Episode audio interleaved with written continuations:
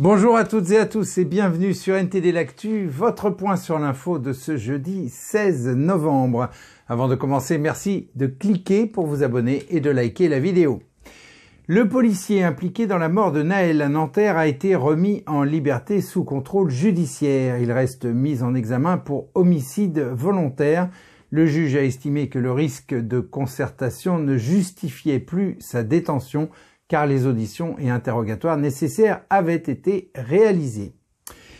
Et pour Éric Dupont-Moretti, c'est un an de prison avec sursis pour prise illégale d'intérêt qui a été requis lors de son procès. C'est la première fois qu'un ministre en exercice et ironie du sort, celui même de la justice, comparaît devant la Cour de justice de la République. Et dans l'Oise, une dizaine de stèles juives ont été sauvagement dégradées dans le cimetière militaire allemand de Moulins sous Touvent, près de Compiègne. La mère Anne Brockviel a fait part de son indignation.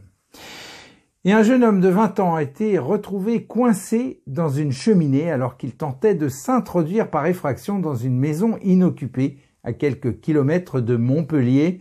Les voisins ont entendu des appels au secours vers 3 heures du matin et ont alerté les autorités. Afin de libérer l'intrus, les pompiers ont dû détruire une partie du conduit de la cheminée. Et passons à la météo avec une nouvelle tempête baptisée Frédérico qui devrait toucher la France aujourd'hui. Celle-ci devrait toucher la moitié nord du pays. Une cinquantaine de départements ont été placés en vigilance jaune pour vent violent des rafales à plus de 100 km heure sont attendues par endroits.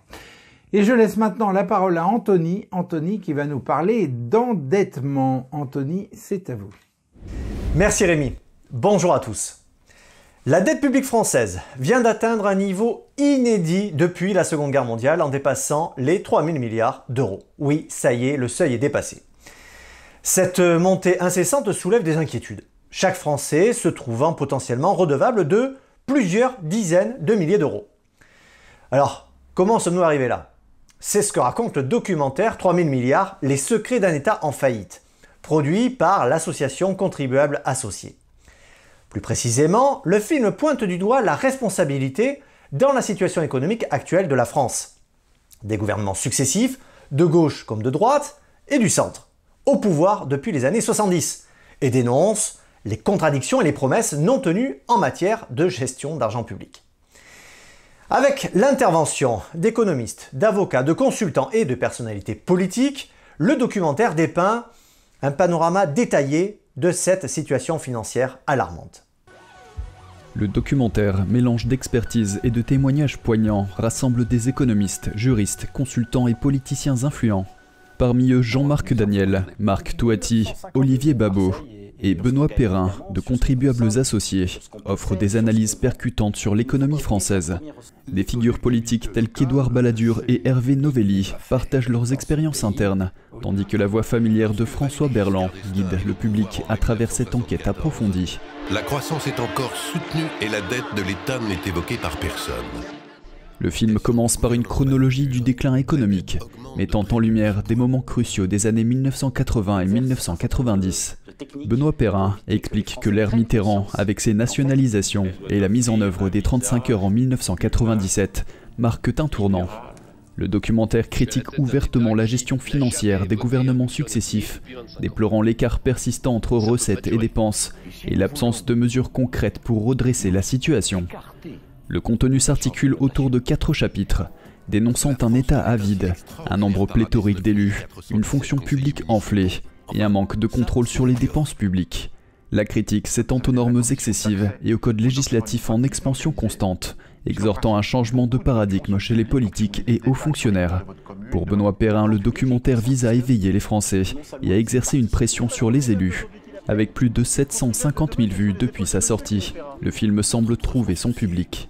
Alors que la population est historiquement et culturellement favorable à une intervention forte de l'État dans l'économie, Perrin rejette l'idée d'un frein culturel, arguant que la situation de la France est plutôt le résultat de politiques publiques irresponsables, en comparant la dépendance aux dépenses publiques à une addiction difficile à rompre. Face à cette dette titanesque, on peut se demander quel est l'avenir pour la France. Actuellement, la dette publique reste soutenable grâce à des taux d'intérêt bas et des recettes publiques suffisantes. Mais l'État français doit rester vigilant, car si les taux venaient à remonter, la charge de la dette pourrait devenir insoutenable, plongeant le pays dans un scénario semblable à celui de l'Argentine en 2001. Un endettement croissant pourrait signifier des pressions fiscales accrues, une diminution des services publics et une dépendance économique vis-à-vis d'autres pays. En somme, un cocktail peu réjouissant, je vous l'accorde. L'enjeu donc de taille. Peut-on encore redresser la barre sans sacrifier les acquis sociaux? C'est un dilemme qui se pose à tous les acteurs politiques et économiques. Le documentaire nous incite à repenser la gestion de nos finances publiques et à envisager des réformes structurelles, un défi qui s'annonce aussi complexe que nécessaire. Peut-être est-il temps de réinventer notre modèle économique, de trouver un équilibre entre solidarité sociale et responsabilité budgétaire. Une tâche ardue, mais essentielle pour assurer un avenir prospère à la France. Rémi, c'est tout pour moi. Merci Anthony. On revient maintenant sur la rencontre qui a eu lieu hier entre Joe Biden et Xi Jinping, le président des États-Unis et le numéro 1 du Parti communiste chinois, convenu de maintenir les lignes de communication ouvertes. Lui et moi, nous avons convenu que chacun d'entre nous pouvait décrocher son téléphone et appeler directement et qu'il serait entendu immédiatement, a déclaré le président américain. Il a ajouté c'est un dictateur dans le sens où voilà un homme qui dirige un pays, un pays communiste qui repose sur une forme de gouvernement totalement différente de la nôtre. La rencontre devrait tout de même amener une reprise de la communication entre militaires de haut niveau. Le président chinois aurait accepté de réduire considérablement les approvisionnements en composants du fentanyl. Le fentanyl est cette drogue venue de Chine qui fait des ravages aux États-Unis. La question de Taïwan a aussi été largement évoquée et Joe Biden a insisté pour que le Parti communiste chinois n'interfère pas dans le processus électoral de l'île indépendante et démocratique. Le dictateur chinois a pour sa part demandé au président américain de cesser d'armer Taïwan puisque d'après lui, la réunification serait inévitable. Voilà pour cette rencontre au sommet. Je pense que Vladia reviendra dessus de manière plus approfondie demain. Et Israël a décidé de ne pas limiter le nombre de camions autorisés à entrer dans la bande de Gaza. Les Nations Unies disposent d'environ 460 camions en attente à El Arish, la ville égyptienne la plus proche du point de passage de Rafah vers la bande de Gaza. Un plan en 10 points sera présenté par l'ONU visant à améliorer la situation humanitaire à Gaza. Et la justice française a récemment émis un mandat d'arrêt international contre le président syrien Bachar al-Assad ainsi que trois autres hauts responsables pour leur implication présumée dans les attaques chimiques de 2013 en Syrie. Ces attaques au gaz sarin ont causé la mort de plus de 1000 personnes, selon le fondateur du Centre syrien pour les médias et la liberté d'expression. Cette décision représente une victoire pour les victimes et marque un pas de plus vers la justice et la paix en Syrie. Et je laisse maintenant la parole à Vladia, euh, Vladia qui va nous présenter les actualités sur la Chine. Vladia, c'est à vous. Merci Rémi, bonjour à tous. L'une des plus grandes campagnes de désinformation en ligne enregistrées dans le monde a été orchestrée par le Parti communiste chinois. Un reportage de CNN a examiné des documents provenant d'entreprises de réseaux sociaux et des dossiers judiciaires. Il explique que la campagne fonctionne par l'intermédiaire d'un réseau connu sous le nom de Spamouflage ou Dragon Bridge. Elle consiste à lancer un assaut de messages sur presque toutes les grandes plateformes, dénonçant publiquement les cibles et, dans certains cas, menaçant de recourir à la violence. will make life very uncomfortable for those who speak ill of China. Les plateformes de réseaux sociaux ont procédé à des bannissements en série pour stopper les comptes, mais des acteurs malveillants en créent de nouveau en masse chaque jour. Ce phénomène est l'un des aspects de la stratégie de Pékin qui vise à réduire au silence les détracteurs du régime chinois dans le monde entier.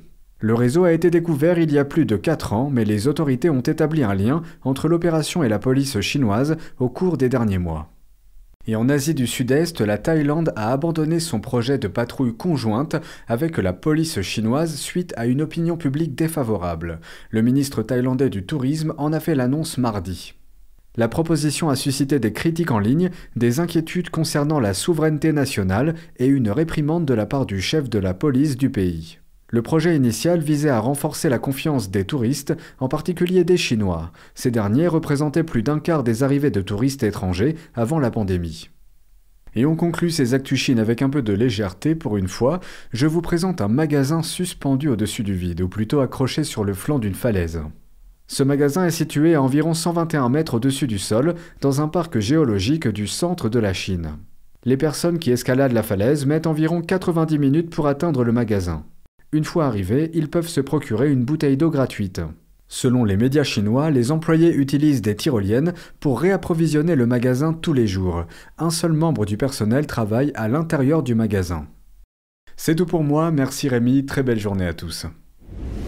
Merci Vladia, et on conclut cette émission avec une citation d'Aristote, le célèbre philosophe né en Grèce en 384 avant Jésus-Christ, et il a dit, je cite, il n'y a pas de pire injustice que de traiter également des choses inégales.